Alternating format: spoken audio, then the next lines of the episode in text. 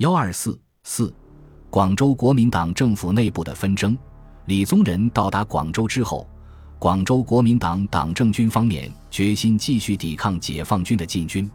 立法院于五月十三日院会上通过决议，支持政府对中共继续作战到底。是日，还通过了白大成等四十九名委员的临时紧急动议，向宋子文、孔祥熙及张家敖三世征借十亿美金，借以挽救危机，扮作军费，扮作整理金融基金。当然，事实上是做不到的。三世四也无此巨大财力。张家敖于五月十八日即致函行政院，声明他一生服务社会，皆系担任以薪金为收入之职务，并以提倡奉公守法、确立会计出纳、材料工程等管理制度为任务，从未自营任何产业。除中国银行离职时，董事会给予退职金十六万元，做子女教养费外，并无任何私人财产。十六日，国民党中央政治委员会会议议决。请政府通令全国，如再有倡议和平、中途妥协或妄发求和言论者，应视同叛逆，予以党纪国法之处分。当时，广州方面国民党中，对于李宗仁到广州后的政治态度，多数人不同情其最近文稿，以为仍将受共党欺骗而先摇了人心，尤其军事受害特大。于是，李宗仁于五月二十一日再次发表。告全国同胞书声明，在此我可以负责的告诉全国同胞，从今天以后，我所领导的政府对于抵抗这个暴力的压迫，具有坚强的决心，虽只一兵一卒，亦绝不放弃我们的责任。同时，并要排除任何阻力来从事政治、经济、军事各方面的革新，务必使政府一切措施能适应时代的需要与人民的要求，以期严整政府阵营。充实政府力量，来从事于维护国家与人民利益的反共战争。然而，尽管蒋介石做了承诺，但实际上蒋介石依然在幕后指挥。李蒋之间的矛盾并没有解决，拥蒋的势力依然是李宗仁所无法对付的。五月六日，国民党中央执行委员会在广州举行会议，请蒋介石打消遁迹远行之意，并推阎锡山、于右任。吴忠信等研究促成蒋介石和李宗仁在短期内再度晤谈。五月十三日，国民党中央政治会议推定阎锡山、吴铁城、李文范、吴忠信、白崇禧、王宠惠、陈济棠等七人成立小组委员会，研究加强团结计划，必要时赴台湾进谒蒋介石。当时，参谋总长顾祝同听命于蒋介石，引起白崇禧的不满。李宗仁要行政院长何应钦免去顾祝同的参谋总长职务，由白崇禧继任。何应钦两头为难，表示要辞去行政院长。广州国民党政府内一片混乱。五月十七日，阎锡山和朱家骅、陈济棠一起去会晤李宗仁，询问李宗仁致蒋介石函是否已经起草完毕，以便去和蒋介石商讨。据徐永昌记载。见面之场合，徐发牢骚中有西南各军需现款一百五十万元，而财部发不出，要何敬之免固执而迟迟不见发表，此何意也？严先生以为先于讲务或能说得通，李卫不通即走，言下愤愤。陈朱提倡走时，严先生仍要早写函而出。按李道遂第二次会时。即有提议，手续团结白简生，建议李蒋晤面，吴理清加时其需要，严先生促成之，遂推延诸臣先晤蒋，规定见面地点，并携李函前往。因李自动输出，不但中国反共，并且要提倡亚洲其他国家联合反共，云云。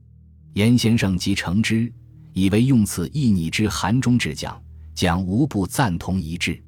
李当时亦乐，允即办者，并闻李左右侧室，劝李要讲先办到前此所许各节，否则不要见面。又无李清兼不参加该项运动，所谓二臣派亦不希望李蒋见面。李德林亦云共党即要我们两分，云云。此日来正据暗朝也。当时蒋介石于五月十七日自舟山飞临澎湖马公。据蒋经国说，此时中枢无主，江南半壁，业已风声鹤唳，草木皆兵。父亲决计去台重振革命大业，从此已无缘再享此人间清福也。其实，蒋介石一刻也不愿，也没有放弃手中的权力。二十五日抵台湾高雄，继续干预军政事宜。当日并派蒋经国飞往上海，对汤恩伯传达自己的意志及处理物资输运事宜。只是汤恩伯部已经抵抗不了，被迫撤退。蒋经国才未能在上海降落。五月二十六日，于右任、阎锡山、吴铁城、朱家骅、陈立夫携李宗仁函飞赴台湾会晤蒋介石，调解蒋李矛盾。二十七日，蒋介石自高雄到台南，与于右任等相见。晤谈之后，蒋介石对李宗仁来函并不满意，不愿和解，即以不再闻问政治之决心加以搪塞。当时会见情况，据徐永昌及阎锡山所述，先出党的决议案并辗转出李德林书，蒋先生出至各函件不知阅，既经解释乃阅，阅敬畏都好，更寻第四人事问题为我已隐退，绝不管。中间曾因吴铁城之解劝，乃答以申斥之语意；又因朱留仙之申述，乃竟责治其教育办道如斯之不堪。云云，莫以将有亲笔信李代总统而作结束。取等五人上拟作再度舞谈，而下午将以他飞。取等乃于今下午归。严先生并述陈子修单独转达讲义，请严早去台。又蒋先生曾说到驱师无面到外国去，蒋李矛盾难以调和。何应钦内阁于五月三十一日总辞职。李宗仁提名没有政治实力的居正为行政院长，但立法院投票时，因 CC 派的反对未获通过。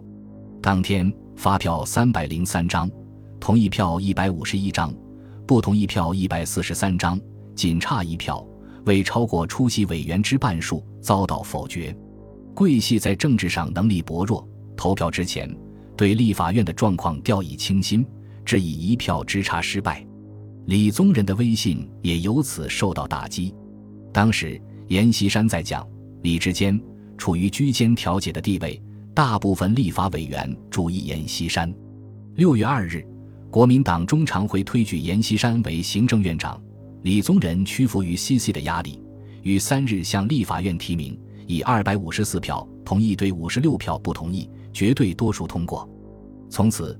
蒋介石就通过阎锡山来贯彻自己的意图，以制约李宗仁。这时，阎锡山因私事到了台北，六月四日前往高雄晤蒋，蒋尽力对阎施加影响。据徐永昌记述阎锡山所述，在高雄晤蒋先生对取祖格颇乐观，财政拟已全部做两年准备。去时李提你以邱昌未尝外交，蒋不可要言自坚，对国防部要于担任。寻以何敬之，未亦可？且云不可令白到国防部。蒋又向阎提交了他所拟的非常委员会名单。阎锡山回广州后，李宗仁提名要白崇禧任国防部长，而和英亲未难，坚决不就国防部长之任。最后，蒋介石电示阎锡山，不得已时由阎自坚。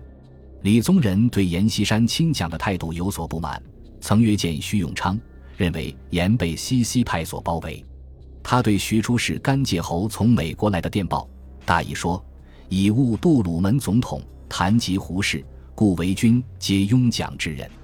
蒋在主持中国军政，无望美元来华。”李又告诉徐，美国公使克拉克日前在桂林对自己说：“何不令蒋先生出国，与令 C.C 脱离县政府，以新美国人民耳目？不然。”李代总统无能为也，而 C.C. 派也因否决居正，通过严格向严邀功，谋取部长席位。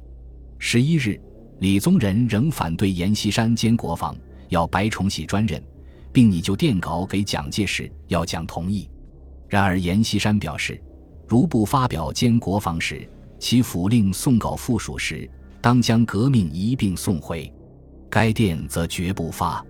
明日将亲送回，劝其重新考虑。十二日，阎锡山会晤李宗仁时，李表示要将这一电文公布天下而去。阎答应就此事进行疏通，兼职时间当然愈短愈好。这样，阎锡山内阁才勉强组成。六月十三日，阎锡山就任行政院院长兼国防部长，并兼外交部长。不久，电请胡适担任。胡虽一度答应，但终未到任，由叶公超代理。阎在就职典礼上声称，锡山此次承代总统提名，经立法院同意，于国家危难时期。组织战时内阁，国计民生，万端代理为当前措施，以争取胜利为第一要着。李宗仁实力不足，无法摆脱蒋介石的幕后操纵和控制，不能不谋求蒋介石的合作和支持。严内阁组成后，李宗仁、阎锡山于六月十六日联名致电蒋介石，要求其命驾立遂，使人等得以就近联络一切。蒋公大使长编出稿说。李宗仁对内对外皆束手无策，故不得不要求公立岁就近指导，以挽救当前危局也。这也许就是当年蒋介石对李宗仁处境的一种估计吧。区区桂系的实力和人望，难以在国民党的残局中摆脱蒋介石的影响，达到美国人所期望的效果。但是，蒋介石还不愿意马上去广州，他还要看一看桂系到底有多大的能耐。六月十八日，他对吴忠信表示，短期内可以复遂，但必待台湾军事检讨会议与处理防务完毕，始在定刑期。同日，徐永昌到高雄见蒋，复询李白是否尚能回至合作，答以渐生或能。徐似不畏然。询对徐复遂有何意见，答以不如且缓。原摩擦之局，既无法消弭。不如待李严摩擦至无可开脱时再往，岂不多延当破裂之时间？这个国民党政府的残部实际上是分裂的。台湾是蒋介石完全控制的地盘，号称隐退，不管政务的蒋介石对台湾事务巨细必问，代总统李宗仁是一根针也插不进去的。至于大陆的烂摊子，以李宗仁的实力，只在两广可以发挥作用，也折腾不出什么名堂。蒋介石控制着财权和黄埔系的兵权，仍然可以牵着桂系的鼻子走，尽可让李宗仁在名义上再顶一阵子。本集播放完毕，感谢您的收听，喜欢请订阅加关注，主页有更多精彩内容。